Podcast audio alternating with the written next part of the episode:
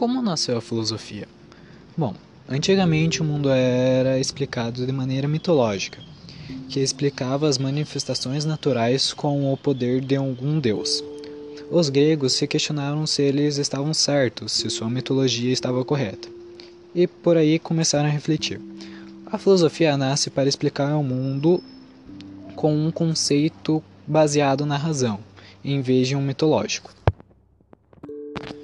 a filosofia por si buscava compreender a essência das coisas. Por que as coisas aconteciam? Por que certas coisas eram como eram? Já a mitologia buscava responder essas perguntas com o fato da presença de deuses.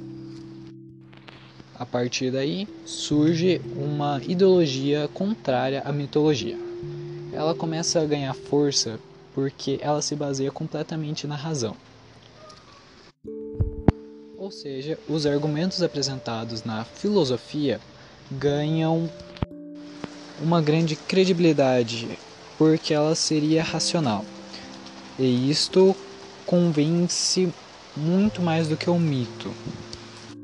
A partir daí a filosofia começa a ganhar forma e começa a ser conhecida. Então, a filosofia nasce para difamar a mitologia com a cosmovisão da época.